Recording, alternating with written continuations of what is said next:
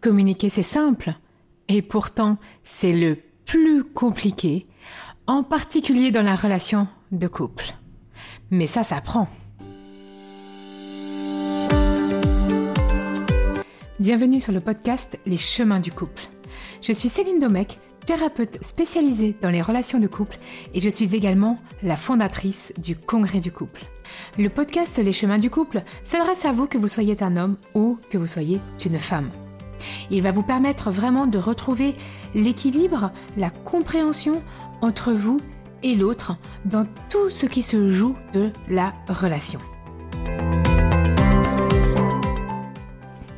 La communication, cela paraît tellement simple.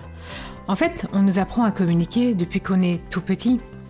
Donc, finalement, pourquoi dans le couple ça nous pose un problème aussi grand?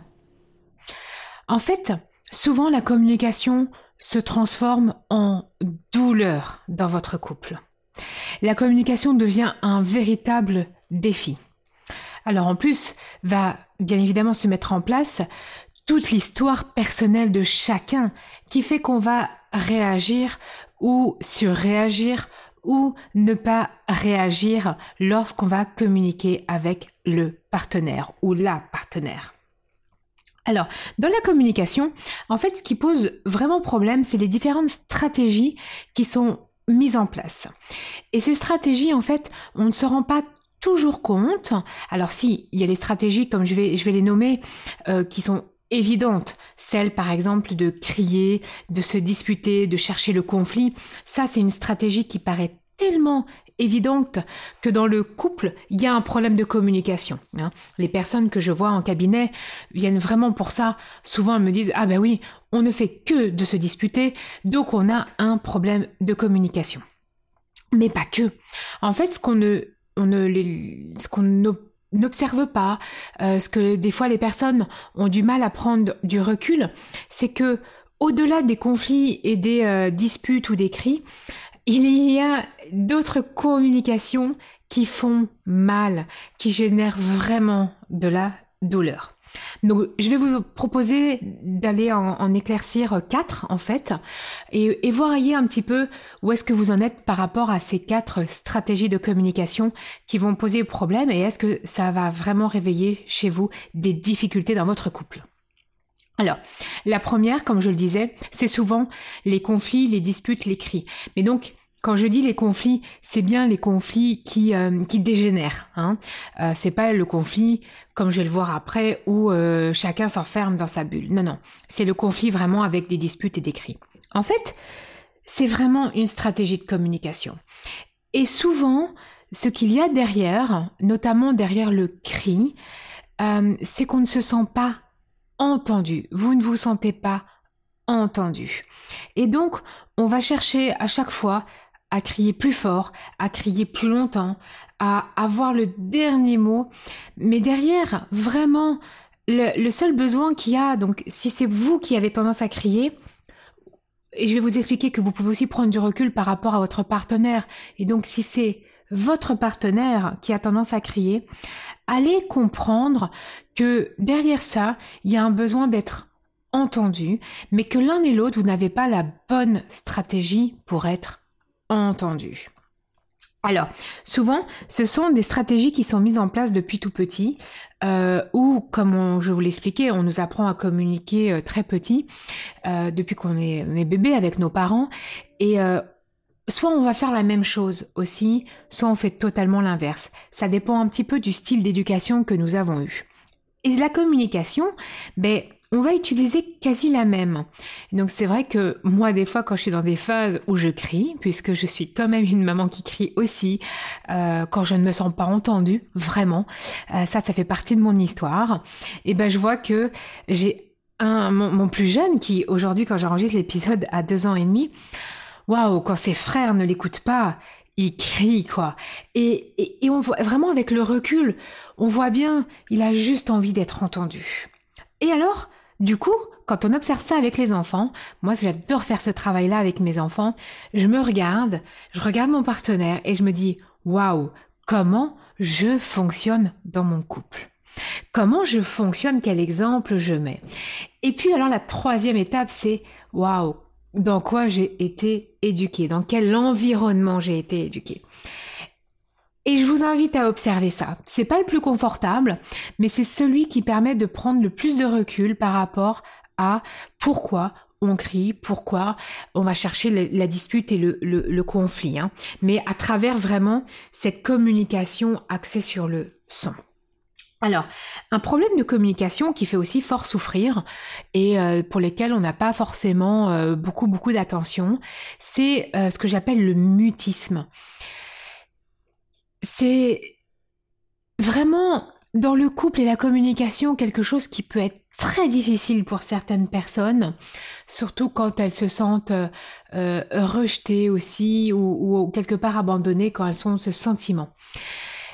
Et en fait, c'est euh, très très fréquent et on ne s'aperçoit pas qu'en fait on est dans un problème de communication quand le, le partenaire ou soi-même, on s'enferme et on ne dit plus rien.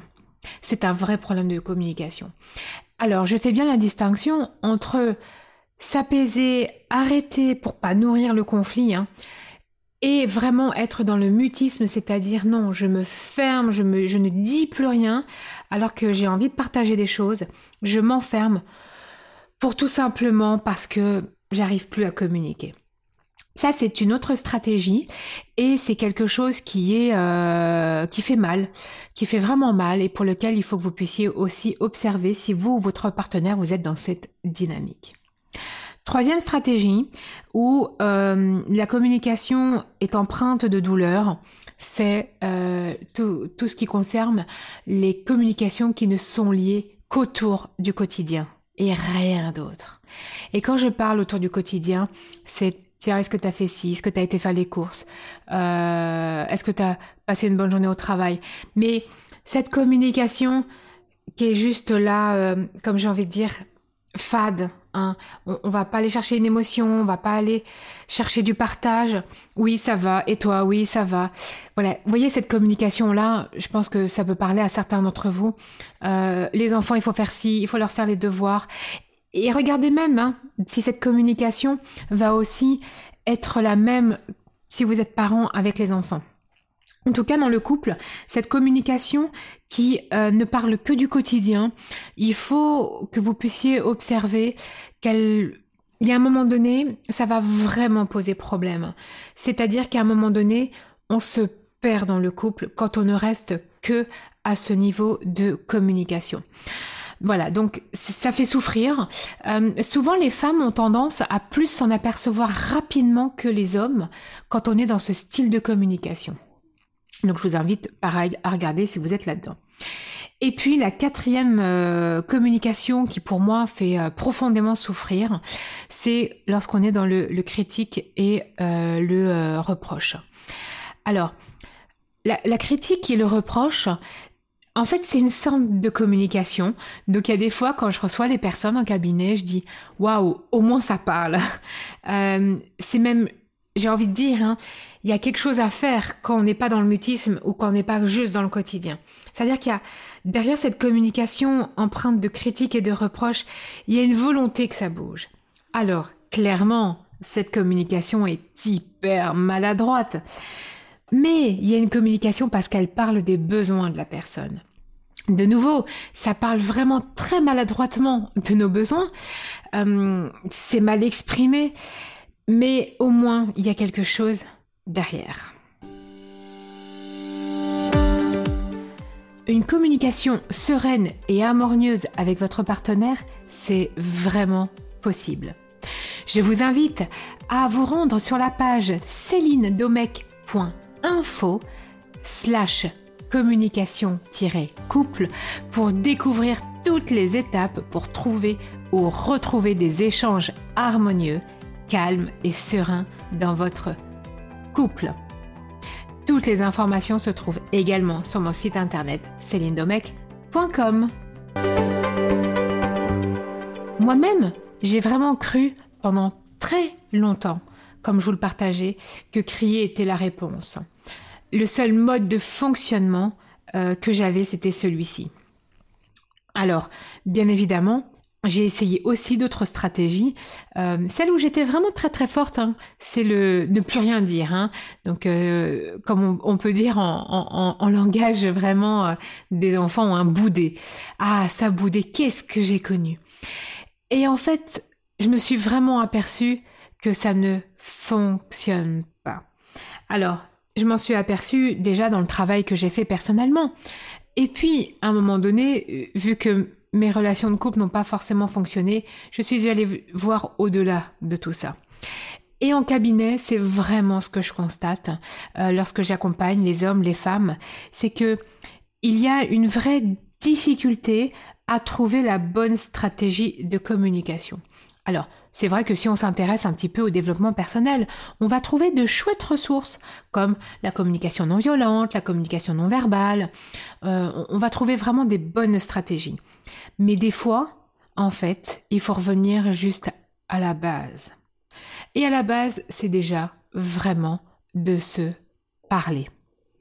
Alors, ce qui est évident, et aussi où j'ai envie de vous faire prendre encore un petit peu de recul, c'est que on ne vous a pas appris à communiquer en couple. C'est-à-dire que lorsque vous avez grandi, en fonction de votre euh, environnement familial, donc soit vous aviez des parents, bah, et c'est ça qu'il faut observer, hein, c'est quels étaient les modèles. Est-ce que mes parents communiquaient ou pas? Est-ce que mes parents, l'un ou l'autre, se mettaient dans le mutisme ou pas? Est-ce que l'un criait? Qu'est-ce qui se passait Et puis après, donc ça c'est le modèle du couple parental. Et puis après, ce qui est toujours intéressant, c'est d'aller voir comment on fonctionnait avec moi quand j'étais enfant. Donc quand j'écoutais pas, est-ce qu'on criait ou pas? Est-ce que on, ne disait rien? Est-ce qu'on partageait avec moi? Comment ça se passait un petit peu le soir après l'école? Donc c'est tout ça hein, qui a forcément façonné aussi votre communication dans votre couple aujourd'hui. Donc vous avez bien vu que vous avez eu des modèles, donc quelque part vous avez appris. Si aujourd'hui cet apprentissage ne correspond pas à la vie de couple que vous désirez, eh ben, il faut tout simplement réapprendre. Et c'est ça la bonne nouvelle, c'est que réapprendre c'est ok en fait. C'est ça va se faire pas après pas, étape après étape, mais ça va se faire. Et là, c'est là où moi j'adore et je, je, retrouve la magie des personnes que j'accompagne, c'est quand elles, s'aperçoivent que waouh, oui, en fait, ça peut être simple. Ça veut pas dire que c'est confortable, ça veut pas dire que il va pas falloir que j'apprenne de moi ou sur moi, mais c'est possible. Dès la fin de cet épisode, ce que je vais pouvoir vous proposer, c'est que vous allez mettre en place quelques petites stratégies. Déjà, comme vous l'avez compris, je vais vous inviter vraiment à comprendre votre style de communication actuel dans euh, votre couple actuel si vous êtes en couple ou dans vos différents couples. N'hésitez pas à scanner, comme je dis, à scanner, à faire le, long euh, parcours de vos relations juste voilà avec le recul aujourd'hui en constatant bah tiens je communiquais comme ça ou quels étaient mes modes de, de communication et de euh, fonctionnement et puis, tout simplement, réapprenez à parler en jeu au lieu du tu. Quelque chose, c'est une recette miracle, euh, mais elle est vraiment miraculeuse et en fait, on l'oublie très, très facilement. Et la troisième chose que vous allez pouvoir faire, c'est réapprendre à vous parler tous les jours. Voilà. C'est vraiment important que vous puissiez comprendre qu'il y a des petites stratégies. Alors bien évidemment qu'à travers mes accompagnements et mes programmes, on va beaucoup plus loin que ça. Euh, vous n'êtes pas tout seul, il y a une vraie stimulation, on est tous ensemble. Euh, le programme au niveau de la communication du couple, il dure huit semaines. Il y a, il y a vraiment quelque chose et puis il y a plein de compréhensions autres que ce que je partage ici et là maintenant. En tout cas, commencez déjà par ça, et puis sinon, rejoignez-moi. Je pense qu'il ne faut pas hésiter à un moment donné à se faire accompagner euh, par moi, par quelqu'un d'autre. Mais en tout cas, vous avez toutes les clés pour améliorer votre relation de couple grâce à la communication. Et ça, ça prend.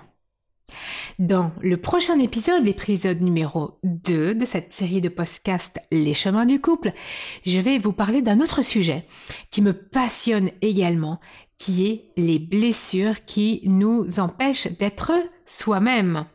Et alors moi j'aime bien regarder ces blessures avec l'impact que ça met sur le couple.